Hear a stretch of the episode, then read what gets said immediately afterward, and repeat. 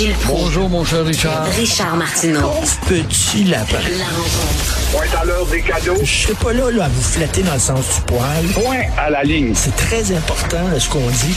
La rencontre pro martineau Alors Gilles, le réalisateur Jean-Claude Laure qui nous a quittés ce week-end, vous avez une anecdote à raconter à son sujet? Ben oui, justement, et euh, j'ai trouvé ça touchant ton papier. Je savais pas que tu avais une proximité avec lui, ce grand cinéaste qui euh, a eu euh, l'audace de la caméra et aussi de révolutionner la caméra avec ses séquences rapides et faire des bonnes des bons films. Moi, j'ai participé dans un de ses films, le Bingo notamment. Ah oui.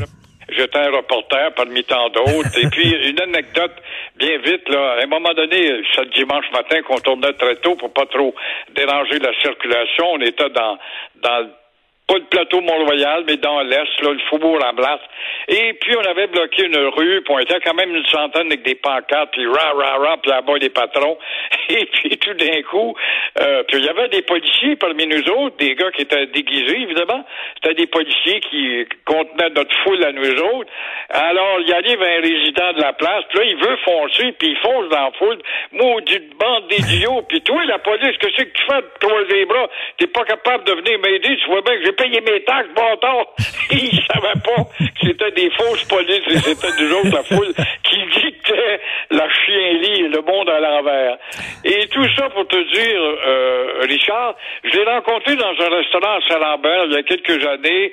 Je l'avais presque convaincu de faire un film sur les Hilton avec les hauts puis les bas puis les élucubrations oui. puis les exploits. Et ça aurait été un bijou, surtout avec son type de caméra. Mais malheureusement, euh, il fallait oublier ça parce qu'avec les Hilton, il y avait toujours un beau frère qui arrivait dans le décor pour changer le prix puis dire ça vaut deux puis trois fois plus. Alors, résultat, ben, il ne reste plus qu'à dire à Jean-Claude adieu et on garde de lui un bon souvenir. Eh, bingo, c'était courageux en maudit parce que c'était quoi? C'est sorti le film un an ou deux ans après la crise d'octobre. Puis ce qu'il disait... Exactement, c'était très politique. Ben oui. Et euh, à l'époque, euh, la censure ou la rectitude était moins évidente et on laissait circuler les idées, comme on dit. Et effectivement, il avait joué dans le politique. Il a été le premier vraiment.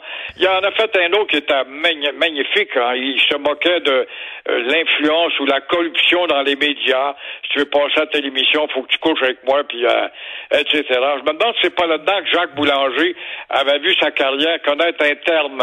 Ben oui, ben c'est euh, Parlez-nous d'amour et Jacques Boulanger jouait presque son propre rôle. Il jouait l'animateur d'un show de variété. Euh, D'ailleurs, ça a tué sa carrière totalement parce que le gars, il a pas pensé deux secondes que tout le monde aurait dit, hein, c'est l'histoire de Jacques Boulanger, alors que c'était pas son histoire, mais il était tellement près du personnage qui était associé à ça. Et bingo, je veux dire en rap- rapidement, vous qui êtes un nationaliste, bingo, ce qu'il disait dans ce film-là, Jean-Claude Lard, c'est que le- les Felkis qui pensaient faire la révolution étaient manipulés finalement par des gens du Parti libéral qui étaient bien contents de vouloir montrer les séparatistes comme une gang de bandits. Et euh, c'est un peu ce qu'il disait. Exactement, là. exactement, de voir comment le pouvoir et le système euh, euh, manipulaient en tout cas ceux qui voulaient changer les choses radicalement, comme des marionnettes et avec des ficelles, le, le pouvoir nous menait très bien vers un objectif qui était le leur, celui du statu quo. Alors, ce week-end, il y a eu un gros dossier dans le journal de Montréal, Journal de Québec, sur le français. Vous en avez pensé quoi? Ben oui, je voyais Legault hier à la télé, comme de raison, il a pas, l'animateur n'a pas pu dire, écoutez, à propos de ta loi Costo de 101, là, à propos de ton ministre de l'Éducation puis de l'école, non, mais euh, on parle de la COVID, puis c'est toujours la maudite COVID qui le protège comme un écran de fumée.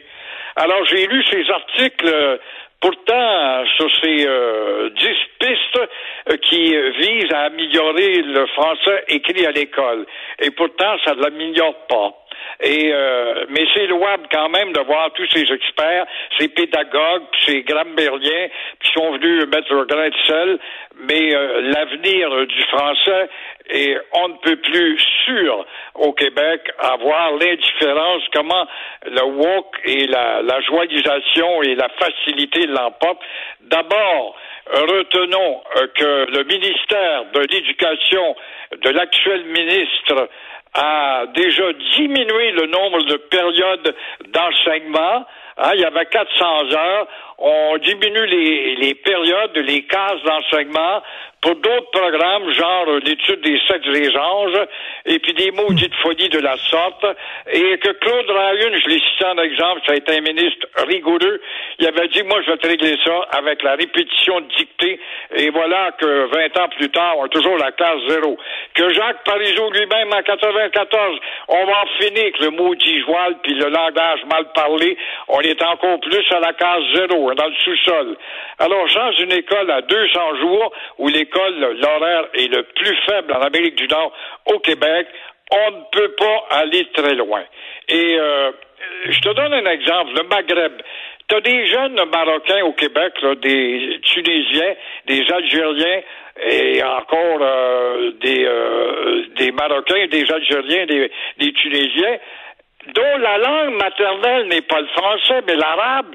Et pourtant, quand ils vont au lycée, ils parlent un meilleur français que nous, Ben dont oui. la langue maternelle est le français. Et euh, certains... euh, système, ça, je sais pas ce que c'est. Gilles, les, euh, les Vietnamiens, par exemple, qui, qui, qui, Euh, qui parlent très bien français. oui, Vietnamiens, moi, des parents vietnamiens aller à des réunions de parents, puis qui disaient justement au professeur, comment se fait-il qu'il n'y a pas d'école le samedi ici, tu vois, qu'ils avaient la volonté d'apprendre, et pour eux, l'instruction, c'était important, Eh oui. c'était un abreuvoir. Ce qu'on n'a pas compris, notre école est encore trop laxiste.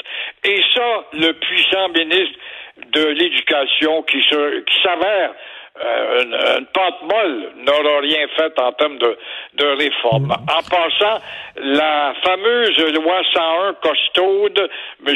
Legault, ça sera une occasion de compléter justement pour améliorer le français. Et aussi, il faut dire que les médias, le monde de la publicité au nom d'un clin d'œil tout le temps, ont institutionnalisé la joialisation dans le langage qui a un effet sur le cerveau des jeunes quand arrive le temps d'écrire. François Legault avait l'air fatigué hier. hein, Tout le monde en parle. Il a l'air crevé, là. Il, a l'air écœuré, comme nous tous, d'ailleurs, de la maudite COVID. Ah, il n'y a pas de doute, je comprends, puis il y, a- il y a un job très épuisant, mais il devrait peut-être se distraire et diminuer sa fatigue sur la COVID pour voir que administrer un pays ou un État qui ne veut pas appeler un pays, ou un État qui ne veut même pas appeler un État, administrer une colonie comme le Québec, il y a beaucoup d'autres secteurs à régler et ça stimulerait la conversation et les mentalités si c'était attaqué à ce dont il avait dit dès le début, dont l'identitaire puis la costaud loi 101. Effectivement, il n'y a pas rien que la COVID dans le monde. Là. Il y a d'autres choses qui se passent euh, au Québec qui sont tout aussi importantes. Merci, Gilles. Bonne journée. Merci on se parle demain. Bye. Bonne journée.